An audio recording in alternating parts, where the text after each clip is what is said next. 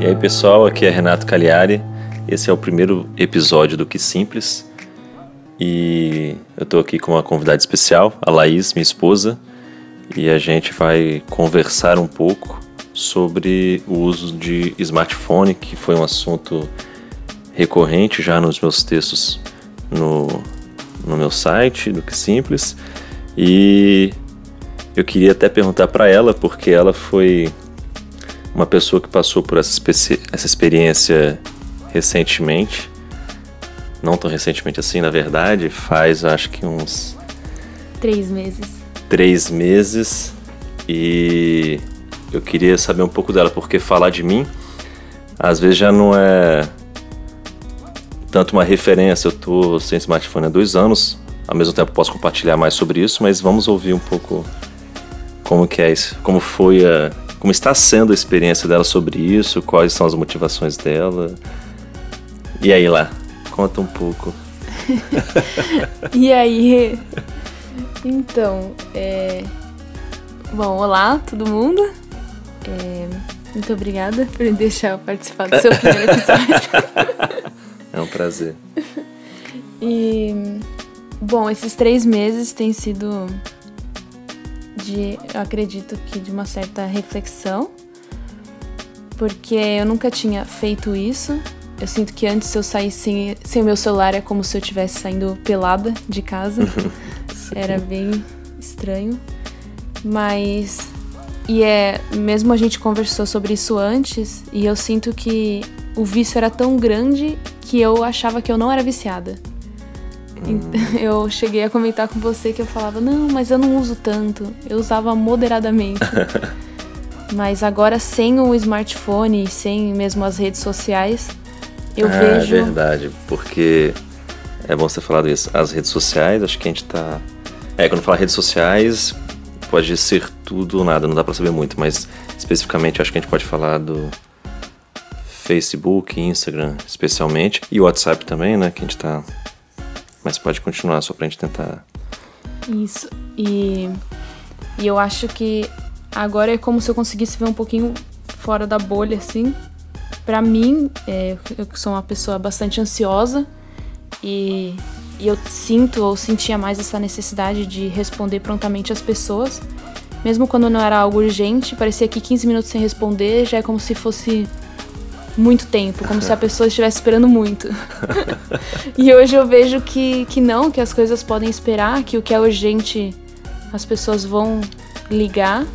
Ainda tenho, sim, alguns, algumas dificuldades, mas eu acredito que isso tem me ajudado bastante e até aproximar as pessoas que mais importam mesmo, porque eu vejo que as minhas amigas eu acabo falando mais por e-mail e isso é até gostoso porque a gente escreve um e-mail gigante atualizando tudo.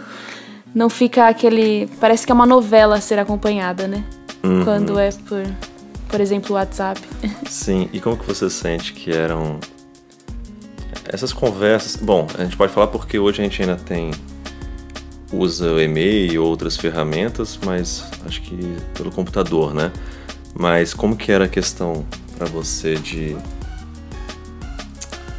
de uso do WhatsApp ou de Facebook. Você falou um pouco que você ficava uns 15 minutos sem falar e realmente parecia que as pessoas já estavam esperando um tempão, a gente mesmo parece que se cobra disso, né? Mas como que você sentia o aprofundamento dessas conversas, por exemplo, de estar na rua ou em casa tendo que responder a todo momento? Você sentia que tipo de algo que ocorria ali e o que, que você sente dificuldade hoje, sente falta disso? Pode ser bem aberta, até para as pessoas saberem. A gente não planejou nem essas perguntas. é, então, sobre as conversas, eu acho que elas eram mais superficiais. Às vezes as conversas terminavam no oi, tudo bem? Tudo bem? E aí você não sabe muito bem o propósito. Ou uma conversa mesmo começava por, por uma curiosidade ou por ter visto uma atualização de foto, alguma coisa em outra rede social. Então também não era uma coisa nem urgente e nem que fosse acrescentar bastante. Eu acho que era mais uma coisa de ego. E isso para mim mexeu bastante comigo no início, porque é como se a gente morresse. Quando a gente perde esses contatos tão. É, parecem urgentes. É porque. É, aproveitar isso que você falou, né? Que parece que a gente morre. É porque, para mim, assim, quando eu estava nas redes sociais, no smartphone. A gente fala de smartphone aqui porque, pelo menos para mim, é porque ele te dá acesso instantâneo a todo momento, como se fosse uma companhia ali. Então, e aí parece que as pessoas sempre estão no seu bolso, na sua mão, né? E aí quando morre, acho que tem esse, esse símbolo, né? Porque você não está com todas as pessoas ao mesmo tempo, a toda hora ali, né? E para mim era um, era um... Era algo estranho, porque quando eu tinha um smartphone, e eu vejo acontecer isso ainda hoje em dia nas ruas, com as pessoas, a pessoa, ela está presencialmente com alguém, mas elas têm a necessidade de estar conectada com muitas outras pessoas e no fundo a atenção fica totalmente fragmentada. Eu não sei nem se a gente pode mais chamar de atenção, né? E como que você vê isso? E você falou também das conversas serem mais superficiais. Como que você faz esse, essa conversa hoje com, com as pessoas? Como que você consegue manter esse contato? E como que você sente essa questão da atenção? É, bom, eu, Hoje, atualmente, eu faço as conversas mais por e-mail. E quando eu tava com o celular, eu tava mandando por SMS. e, e também presencial. Eu acho que o principal mesmo era tentar falar com as pessoas para marcar algum dia, fazer alguma coisa. É, e também a gente vê como as pessoas. Isso é muito curioso, na verdade, porque foi bem difícil conseguir marcar, por exemplo, com a minha amiga que tem filha. E antes, quando eu tinha o WhatsApp, parecia que ela estava sempre presente na minha vida. Hum, porque a gente trocava mensagens é, ou diárias ou semanais. Mas é como se eu não precisasse da presença dela física. Isso é muito doido, porque depois que acabou é, essa troca de mensagens, a gente começou a falar mais por e-mail e já não é tão frequente mas quando tem algum grande evento, ou como nosso casamento, uhum. que ela deu um jeito de ir. Mas a gente vê também, é, talvez tenha essa falsa impressão de, de estar sempre presente. Mas o que é essa presença? Eu não sei se quando ela respondeu a mensagem ela não estava, sei lá, dando papinha para a criança, lavando louça e eu também fazendo várias coisas ao mesmo tempo. Então eu não uhum. sei o quanto a gente conseguia aprofundar nossas conversas. E... Sim parece. É, aproveitando, porque isso tem um pouco a ver, eu acho, com aquele assunto um pouco de frequência afetiva, né? Às vezes, por não estar tão conectado, disponível para as pessoas agora a todo momento, é, talvez essa frequência de expressar um pouco, de manter esse contato, não é tão grande ou a todo momento, porque a gente começa é, a, a, respeitar a, o nosso tempo também, respeitar o tempo dos outros e ao mesmo tempo há uma conexão, a amizade ainda continua. Não sei, eu queria saber de você também, porque isso aconteceu comigo também. Algumas pessoas eu não falo. É, às vezes eu passo semanas ou meses sem falar com amigos meus. E, mas quando falo, tem alguns específicos que tem um carinho, uma conexão muito grande, então a gente consegue se aprofundar ainda nos assuntos. É, queria saber se, como que você sente isso, tipo, a amizade continua a mesma? Como que você sente isso? Você acha que o fato de você não estar mais disponível mexeu na amizade de uma forma prejudicial? Você percebeu alguma coisa? Como que foi? Não, eu não, não acredito. Acho que eu não percebi nada, na verdade. É, talvez com uma amiga mais distante, mas aí você começa a questionar a amizade é, no sentido de o quão é, o quão importante era a outra pessoa, o quão, quanto ela te faz falta. Uma amizade mais recente, talvez já veja isso com outros olhos e ah, ela mudou muito ou ficou um pouco estranha. É, acho que não, não vou mais respondê-la. então, mas é, isso também faz a gente questionar o nosso ciclo de amigos e quem são realmente, quem nós quem a gente considera nossos amigos e o que a gente espera dessas pessoas ou o que elas esperam de nós, né?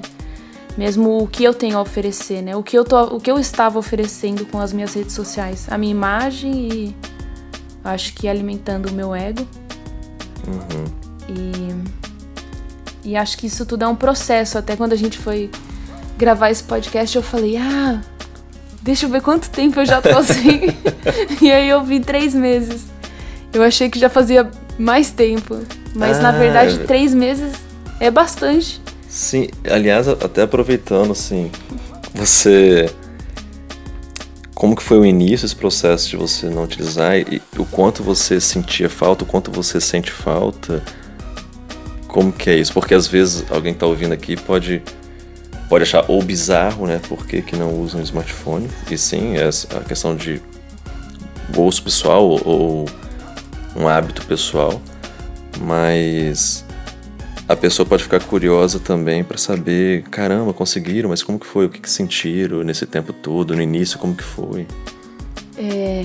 Bom, eu acho que na verdade o meu maior motivador foi você, então por nós estarmos juntos, eu acho que isso facilitou bastante esse processo, porque até quando estávamos no início, eu acho que rolava mais aquilo de, ah, não, eu posso usar moderadamente. Mas o que é o moderadamente e por quanto tempo eu vou conseguir levar isso? É, hoje em dia a gente até tem um celular, mas que ele tem aplicativos de banco que facilita, mas não tem nenhuma rede social, nenhuma outra forma de comunicação. Então, as pessoas que falam, assim, mesmo eu, é como eu vou ficar sem o celular para ajudar nas minhas é, sei lá, tarefas cotidianas como pagar uma conta ou uhum. acessar o Google Maps. Então, talvez acho que o ponto não seja largar o smartphone. Pode sim, funciona. Você ficou dois anos, né? Na verdade, sem o smartphone ou mais. Mas eu acho que tentar ter um pouco desse controle, assim. Na verdade, deixar o celular em casa que nem nós fazemos, e utilizar só para pagar as contas mesmo. e mesmo assim dá para fazer isso por um computador. é, tem coisas que dá. É, na verdade, alguns bancos, o Itaú, acho que eu tô precisando usar, né, esse telefone que fica em casa, mas o fato de não ter a rede social nele já ajuda, né? E mas e a ansiedade de você? Eu, eu tô perguntando isso porque eu também percebi isso quando eu larguei, quando eu parei de usar smartphone, WhatsApp, essas coisas, parece que ninguém mais fala com você, está sozinho no mundo, aquele assunto que você falou que parece que a gente morreu. e aí parece que a gente tem que lidar mais, eu posso falar por mim. É são desafios que eu gosto já, mas a gente tem que lidar mais conosco, mais com a solidão, mais com o tédio e descobrir mais coisas que podem preencher nosso tempo de forma é, ativa. Eu tenho que decidir o que eu quero fazer. É, para mim, por exemplo, foi quando também parei de assistir televisão há anos atrás, ou parei de ver notícias gerais há muitos anos atrás também. Parece que a gente fica meio isolado, porque a TV também é uma forma passiva, fica tudo chegando ali, um monte de informação para você toda hora. No telefone também parece que isso acontece, e aí a gente começa a ficar mais disperso com as atividades, a gente começa a ficar aleatório, manda mensagem para todo mundo e esperando que as pessoas fiquem mandando. Pelo menos era assim que eu me sentia. E aí quando para isso, parece que tipo, fudeu. Agora sou eu comigo mesmo, tenho que saber o que eu quero fazer na minha vida, quais são os meus gostos, o que eu quero, como que eu quero preencher meu tempo. Você também teve essa sensação? Como que foi isso no dia que você largou? Como que foi esse sentimento? Foi decrescendo? Existia?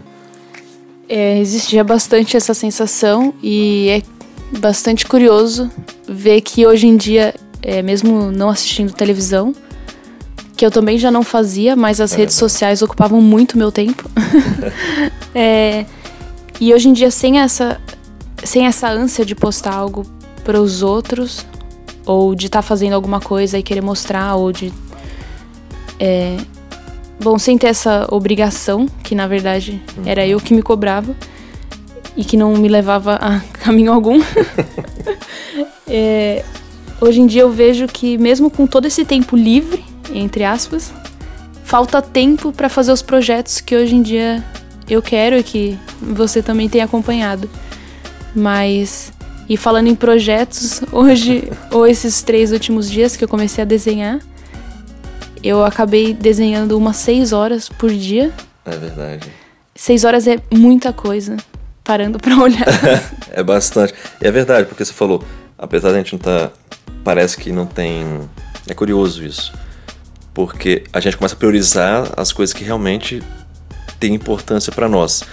E mesmo assim, quando a gente começa a ter um, uma clareza, uma consciência maior do que, que a gente quer fazer, ainda a gente quer mais tempo, né? Eu falo porque eu trabalhava no Brasil três vezes por semana, tinha quatro dias livres e as pessoas, o que, que você faz nos quatro dias? Eu poderia não fazer nada, que já era um justificativo suficiente para mim. Eu gosto de ter tempo para nada, ter um intervalo. E ao mesmo tempo eu tinha várias coisas para fazer, desde as das rotinas que agora a gente acompanha junto com outro, dos hábitos, né?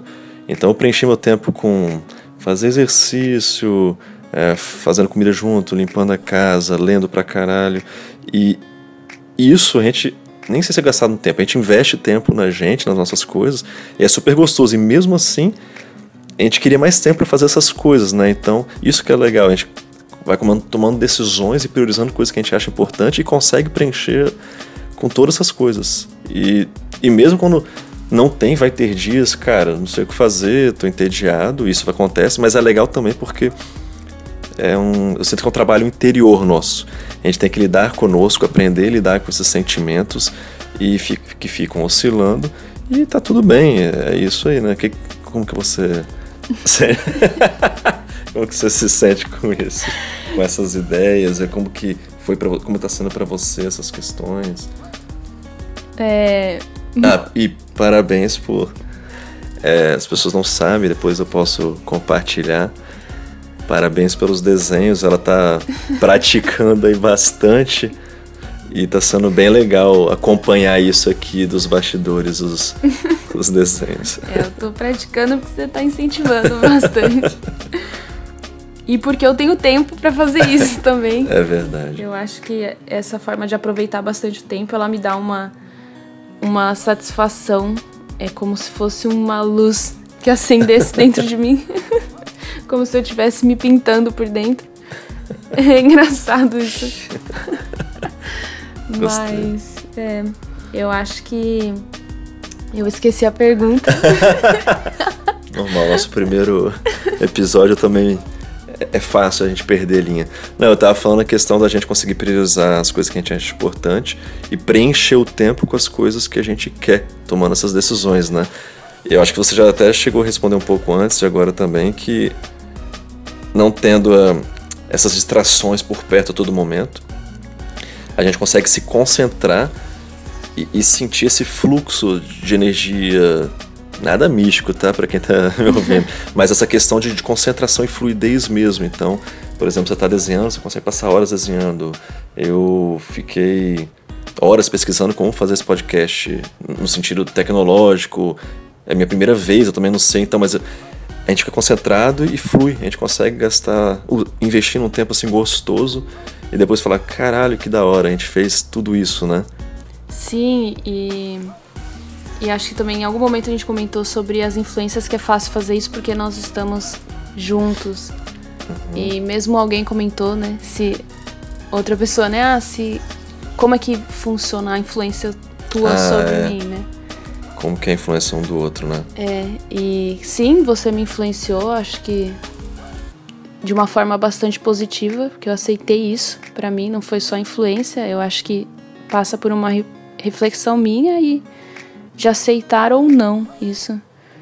E eu agradeço por você ter sido a minha referência. E, e quem foi a tua influência? Como é que foi esse teu processo? Olha só que legal. Inesperadas perguntas.